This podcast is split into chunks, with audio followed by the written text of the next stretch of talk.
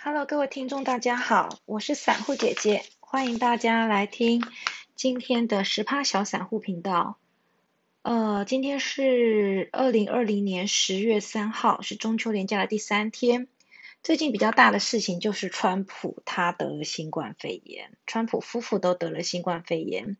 然后呢，他依然还是不改一直发 Twitter 的习惯，哈，呃跟大家报平安。那我刚刚听新闻呢，他的对手拜登已经撤下了所有负面的广告，可是呢，川普阵营呢，呃，并没有要跟着做的意思，所以我觉得可以看得出来，呃，应该是说他不虚伪、不不做作吗？还是说他实在是一个很不？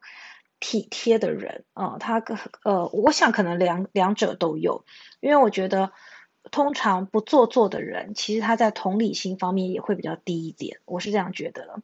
OK，那我们上一集跟大家讲到的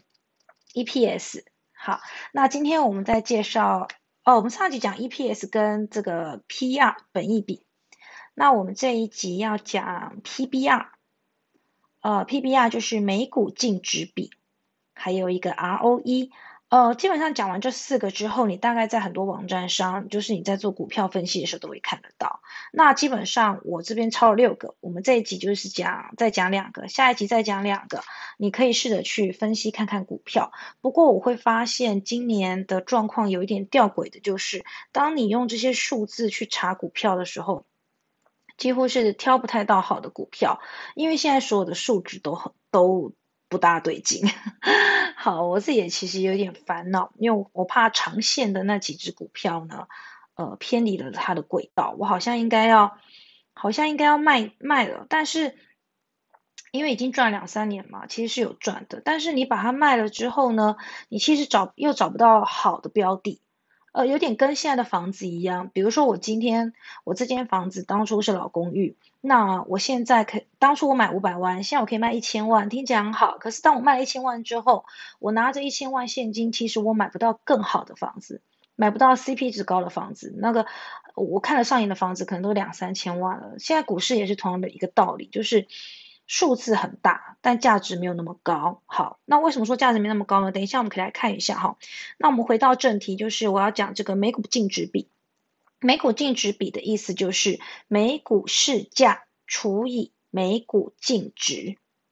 嗯，那正常来讲应该是一对不对？就是每股净值的话，就是比如说公司的资产扣掉它负债，就是它的钱嘛。那它的钱跟它的股价不是应该要能够 match 吗？啊，所以一般来讲，一到二是合理。如果超过二，可能它的股价太高；如果超过低，呃，超呃就小于一的话，就代表它的呃这个叫什么分母净值太大，市价比较低。那可能你就可以留意，也许可以找时间，呃，就是进这只股票。哦，可是如果它常常都小于一的话，那可能也不是一个好消息，因为代表它可能一直长期都是亏损的。所以所有的数字都没有所谓的一定。好，那我们现在就来看一下这个，呃，就是我手上有一只持股三年的上柜股票，啊，这是我上次介绍过，它其实是一只僵尸股。它在礼拜三，因为这礼拜放四天嘛，礼拜三的收盘价是六十一点二。然后呢，你可以去看它的六十一点二是每股市价，我们看它的每股净值。那每股净值的话，在哪边看呢？我我个人是习惯到左，就是一样，台湾股市资讯网的左边有一个资产负债表。这个通常点进这个，我们有机会会讲，因为它其实有很多人也是会说你要看，要懂得看这个东西。那这个东西呢，最简单一看法就是，如果有红色就是不好。好，那普莱德都没有红色，那你把它拉到最最最最下面，会看到二零一二 Q 呃二零二零 Q two 的每股净值是一八点九二，因为它其实它今年的获利并不好，所以我有点担心。好，那它的刚刚的股价是六一点二除以每股净值一八点九二，它的 PBR 是三点二三，那我们刚刚是不是讲一到二是合理？所以它有一点过高，可是我去查，几乎每一只股票在今年都呈现过高的状态。那普莱德维持六十出头已经三年了，自从它就是三年前到了六十出头之后，它就一直维持的。可是事实上，你往前推，往前推，它有一个数字，也是判断它获利的报酬率的数字的时候，会发现跟今年类似的某一年，二零一二年，它的股价只有二十多块。那我当然不能说我现在丢了几块把它卖掉，因为它可能会跌到二十几块，然后我再把它买回来，有那么简单就好了。然后我们就看数字做事就好了。所以就是回到我刚刚讲的这个问题，就是当大家觉得它价值六十块的时候，你就不要再去想那二十块的事情了。现在一碗肉羹面五十块，你就不要再想以前它曾经二十块，这样子。的意思，这大家可以了解哈。虽然这些数字可以帮助你判断，虽然肉跟一样只有三四块在里面，然后它的获利可能也也也是都是差不多的，但是它的股价就是很明显的，现在就是都是往上的，数字都是变大的，好吗？不过你还是可以学一下这个 PBR，当你看到它的市市价已经，呃，PBR 真的已经像这样三点多，甚至我有看到四点四或五的。就四倍五倍的，那其实都有点偏离了它本身的价值。好，再来第四个指标叫做 ROE，ROE 叫做股东权益报酬率。那这个理论上来讲，既然是叫做报酬率，它当然数字是越高越好哦。哦，那它的算法是公司的净利就赚赚的钱，扣掉负债后赚的钱，除以股东的权益。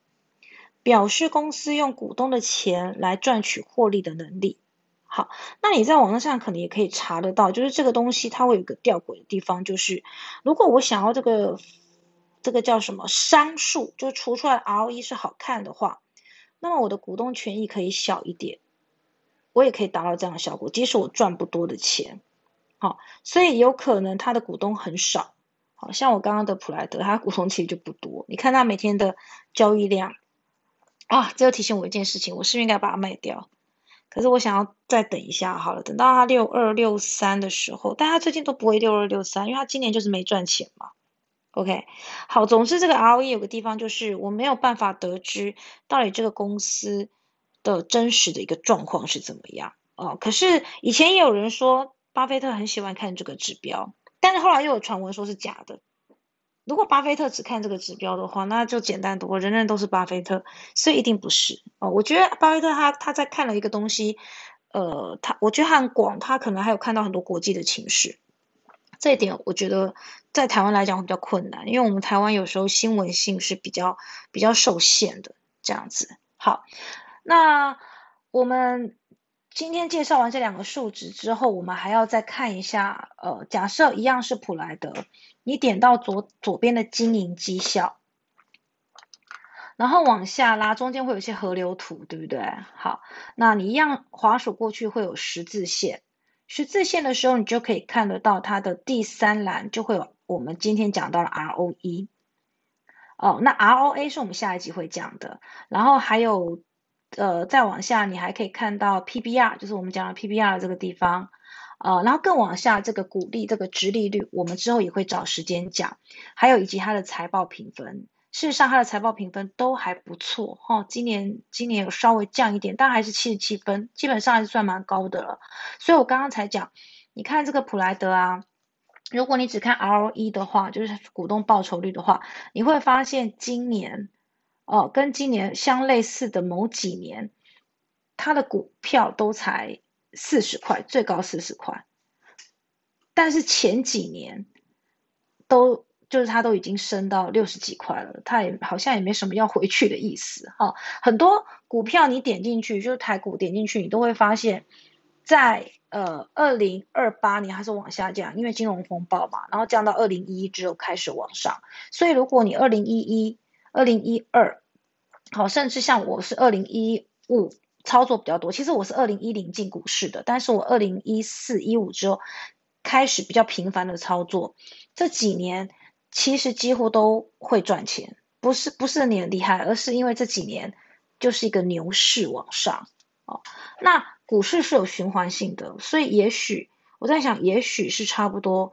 呃，大家可以考虑获利了结。看是不是先抽身，因为接下来也许会有熊市。可是如果你说会有熊市的话，像现在的景气又感觉很好，比如说呃五 G 要开始了，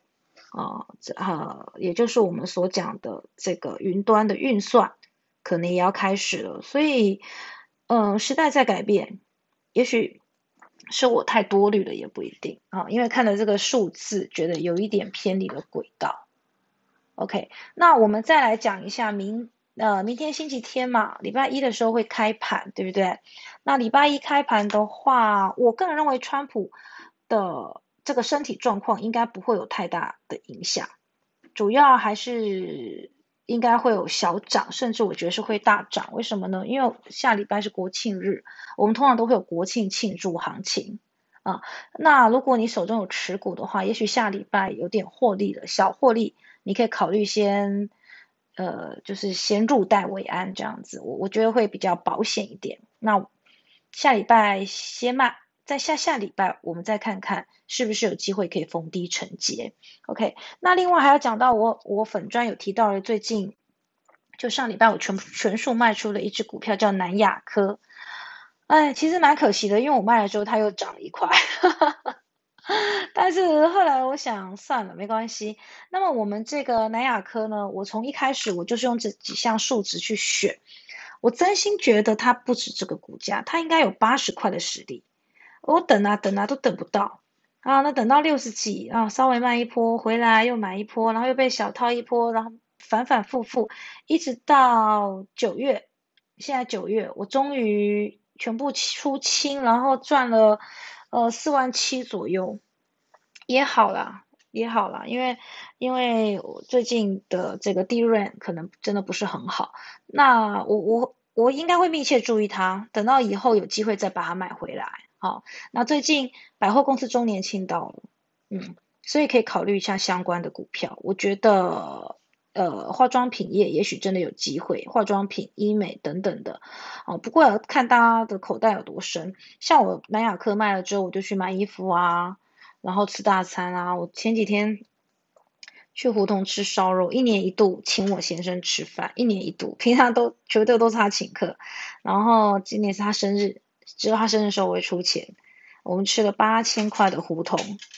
哎，我觉得记忆中蛮好吃的。那天吃怎么觉得还好？不知道是不是因为嘴巴变刁了。嗯，更前更去年，去年他生日我请他去吃乐轩，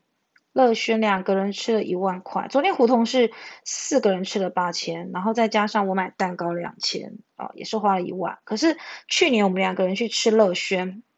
一万块，我觉得那个品质真的是差蛮多的。好，那我们要怎么样可以维持高品质的生活呢？当然很简单，就是你要长期的关注你的投资市场，不然你只靠薪水的话，可能有些东西是一辈子都没有办法得到。好，那我们还要再讲到，如果你有在股市中获利的话，我个人都会建议你小小的捐一点点。好，不管你是关怀老人啊、小孩啊，还是像我会关心流浪动物啊，我们都多多少少捐一点。那我觉得它会带给你更大的 feedback，它会让你有更好的回收，因为你为了这些你喜欢的人，你关怀的生命，你会更努力。为了更高品质的生活，你会更努力啊。好，那我们今天就到这边，谢谢大家的收听，我们下次见喽，拜拜。